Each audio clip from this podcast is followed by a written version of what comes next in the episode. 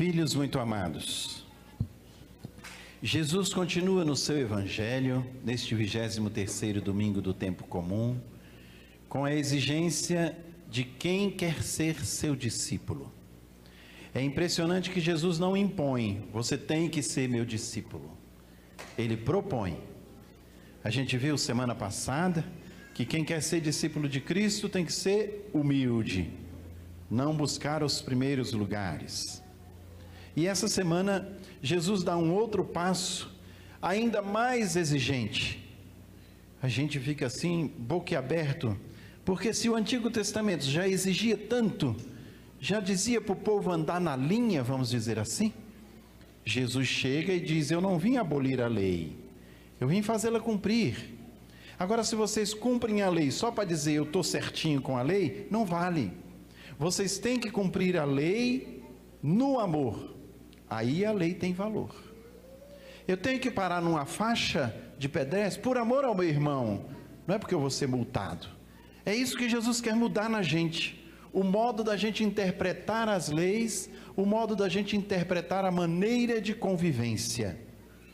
E é assim que no evangelho de hoje ele quase que dá uma facada no nosso coração, sobretudo nós que somos muito emocionais, muito sentimentais, nosso povo brasileiro e ele diz: Quem não me amar até acima de pai e mãe não é digno de mim. Não é retórica de Jesus. Mas ao mesmo tempo ele não quer dizer: olha, você tem que abandonar seu pai e sua mãe para ficar comigo. A gente é assim, não é? A gente é polarizado demais, ou é positivo ou é negativo. A gente não sabe interpretar o que Jesus quer dizer. No fundo, é também muito racional. Quem nos deu pai e mãe? Quem nos deu os filhos? E até os netos, que a gente ama mais que os filhos, quem nos deu as pessoas que mais amamos, o esposo, a esposa, não foi Deus? Não foi Ele que preparou tudo em minha vida? Assim, todo o restante, inclusive e sobretudo bens materiais, valores, títulos, honras deste mundo, não podem ultrapassar Deus, não podem estar acima de Deus. Jesus, no Evangelho de hoje, não nos ensina outra coisa senão o primeiro mandamento amar a Deus sobre todas as coisas e ao próximo como a ti mesmo. Amar a Deus sobre tudo, até sobre aquelas pessoas que mais amamos, porque um dia também Deus vai chamar essas pessoas que amamos. E assim a gente vai desesperar, porque perdi meu avô, minha avó, meu pai, minha mãe, minha esposa, meu filho, enfim, são dores fortes que nós passamos com a perda daqueles que amamos. Mas nem nesses momentos podemos desesperar, nem nesse momento podemos perder a fé. É nesta perspectiva que o mundo de hoje não está preparado. E quando eu digo mundo de hoje, digo a começar do bispo até chegar a cada um de vocês. Com muita humildade, nós devemos dizer a nosso Senhor: Senhor, ensina-me a contar os meus dias, como o salmista falou ainda há pouco para nós. Ensina-me que eu vou ter um fim. Pode ser hoje, pode ser amanhã, pode ser daqui a 20 anos, 30 anos. Ou seja, ensina-me a minha imanência. Eu dependo de ti, Senhor. Então eu tenho que saber viver os meus dias e viver os meus anos.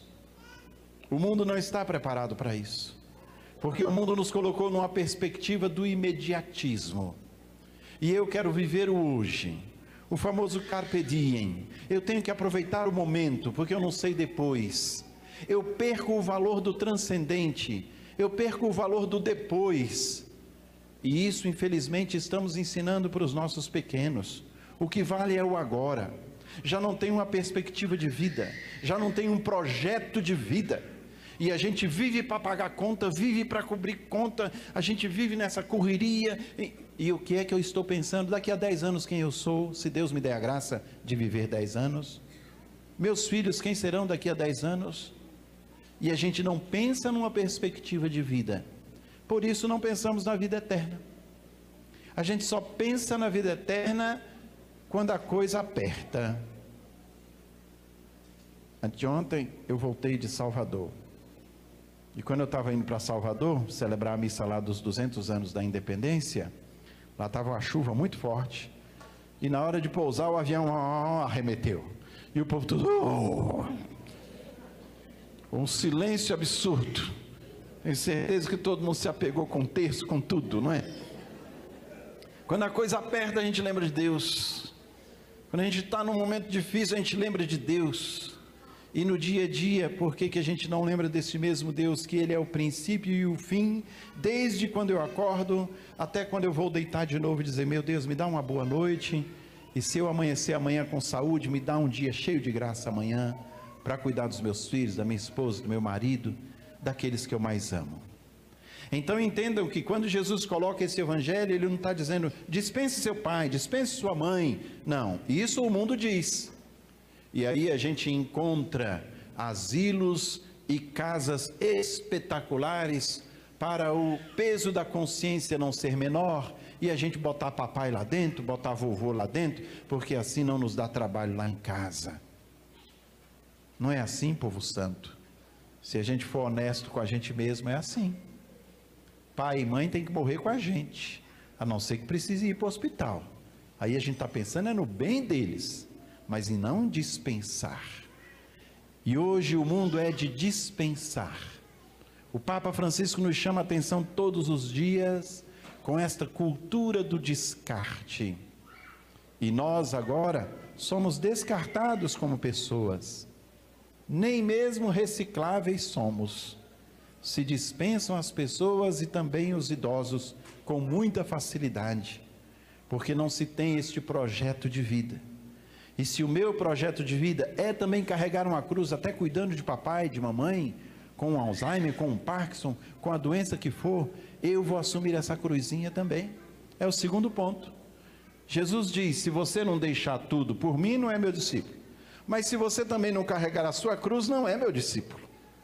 A exigência é diária deste carregar a cruz. Mas quando a gente entende a cruz como um peso, a gente não quer a cruz e a gente se queixa da cruz, seja a doença, seja a solidão, seja os problemas econômicos, sociais, seja os problemas de saúde, a gente vive se queixando, vive murmurando.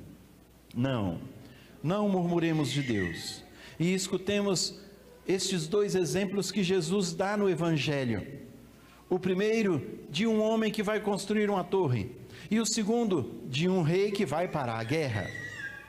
O que que Jesus quer nos ensinar com estas duas parábolas? O nosso desapego é uma caminhada, não é uma coisa da noite para o dia. Não encontramos em todos nós aqui dentro, a começar do bispo, um São Francisco de Assis, que no outro dia ficou nu e disse: Não quero mais nada, eu vou para Jesus. Isso são vocações muito específicas, dom de Deus para ser sinal para todo o mundo. Mas nós vamos aos pouquinhos dizendo: o que é que eu tenho tanto apego que é transitório? O que é que eu tenho tanto apego que eu faço um Deus para mim? A gente não tem nossos bezerros de ouro, a gente não tem aqueles intocáveis, aqui você não mexe, às vezes até dentro de casa, olha, não deixa os meninos tocar no meu carro. Tantas coisas a gente encontra hoje como bezerros de ouro. Então vamos fazer um compromisso com Jesus de ir nos desapegando destes bezerros de ouro. E quando não são bens materiais, às vezes são ideologias, às vezes é o meu modo de pensar que eu não quero mudar, o outro é que tem que mudar, a minha esposa é que mude, eu sou assim, ela já me conheceu assim, eu vou ter que ser assim, enfim, ela que mude, ele que mude, a gente exige do outro, mas a gente não é capaz de reconhecer que eu coloquei até o meu modo de pensar e agir como se fosse um Deus, e eu não abro mão disso todo o aspecto humano, material, até o aspecto espiritual e de vida. E aí entramos na primeira leitura. A sabedoria de Deus. Deus nos dá uma gota de sua sabedoria. Para a gente ver na fé que a nossa vida não termina aqui. Então eu não tenho que colocar a força da minha vida no passageiro, nas coisas que passam, senão eu passo com a minha vida. Agora, como eu estou designado para uma vida eterna, Deus tem um projeto para mim, e termina a leitura dizendo: Pois todos fomos salvos pela sabedoria de Deus. E essa sabedoria de Deus foi personificada em Cristo Jesus. Ele deu a vida para nos salvar. Então a nossa vida está em Jesus. Querem então aprender como nos desapegar de tudo e ter certeza que tudo é de Deus e nada é nosso? Sempre pensem como Jesus agiria aqui. Com meu marido, com minha mulher, com meus filhos, na escola, no trabalho, com os inimigos, com aqueles que nos perseguem, na igreja, nas fragilidades, nos contra-testemunhos. Como que Jesus agiria aqui? E a gente então vai imitando Jesus, porque ele se desapegou de tudo, até de sua divindade, para vir até nós, mais do que da sua divindade, do seu lugar onde estava, de junto de Deus, para se tornar um de nós, numa manjedoura com humildade, pobreza, simplicidade e entrega. Eis o valor da pessoa humana. Quando imita Jesus, é capaz de ir num dia a dia dizendo para Jesus: Jesus, de fato eu ainda sou muito apegado. E cada um de nós pode pensar aí em quem que eu sou apegado. Em que coisas eu sou apegado? Quais são meus ídolozinhos nesse mundo ainda? Mas Jesus, eu estou construindo a minha torre para chegar no céu. Então dai-me a graça de ir desapegando devagarinho, para depois sobrar só eu e o Senhor. É a nossa vida, a vida é eterna. Esta vida eterna que Paulo nos traz de uma forma tão bela nesta segunda leitura. Vocês ouviram Paulo a Filemon, ou Filemon. Filemon era um amigo de Paulo um homem muito rico que tinha escravos. E no meio desses escravos tinha também Onésimo. E Onésimo fugiu, e sabendo que Paulo era amigo de Filemon, ele foi ao encontro de Paulo. Chegou lá, Paulo o converte, o batiza e chega a dizer na leitura: Eu queria ficar com ele para mim, porque ele é como um filho para mim. Olha o exemplo de desapego de Paulo. E Paulo diz: Mas eu vou mandar de volta Onésimo para ti.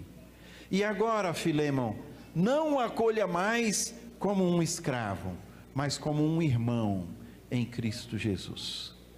Paulo não quer só a sua salvação com o seu desapego, ele pensa na salvação do seu amigo Filemão.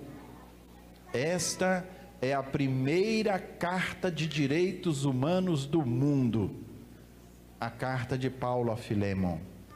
É a menorzinha carta que a gente tem na Escritura. E esta carta dos direitos humanos diz também hoje para nós: acolha a todos não como escravos, mas como irmãos. Mesmo aqueles que é difícil engolir, acolha como irmãos. É lá que a gente tem que chegar. O desapego até das nossas certezas. Porque nós dizemos, eu estou certo, ele que está errado, então ele que tem que mudar. Não. Eu estou certo, ele está errado, eu que tenho que acolhê-lo. E talvez com o meu testemunho, ele mude. A carta não tem resposta. Isso também ficou bonito na escritura. Todos nós ficamos a pensar: será que Filemon acolheu Onésimo como irmão? Ou deu o que era merecido? As chibatadas, a prisão, até a morte para um escravo fujão, como era no tempo do início do cristianismo nas leis romanas. Todos nós somos chamados neste domingo, então, a este desapego mas eu só sou capaz de desapegar-me quando eu tenho a sabedoria de Deus. Quando eu começo a pensar como o bom Jesus, que é a sabedoria de Deus personificada. Quando eu começo a amar e a agir como o bom Jesus, dentro de casa e fora de casa. Quero que agora, no minutinho de silêncio, vocês pensem aí. Quem que vocês mais idolatram? como pessoas e coisas. Será que eu sou muito apegado a dinheiro, a poder, ao prazer? Será que eu sou apegado a mim mesmo, soberbo, autossuficiente, orgulhoso? Será que eu sou apegado a pessoas e coloco até aqueles que eu mais amo acima de Deus? naquilo que você pensou agora, faça uma oração de entrega. Jesus, eu te entrego este meu apego.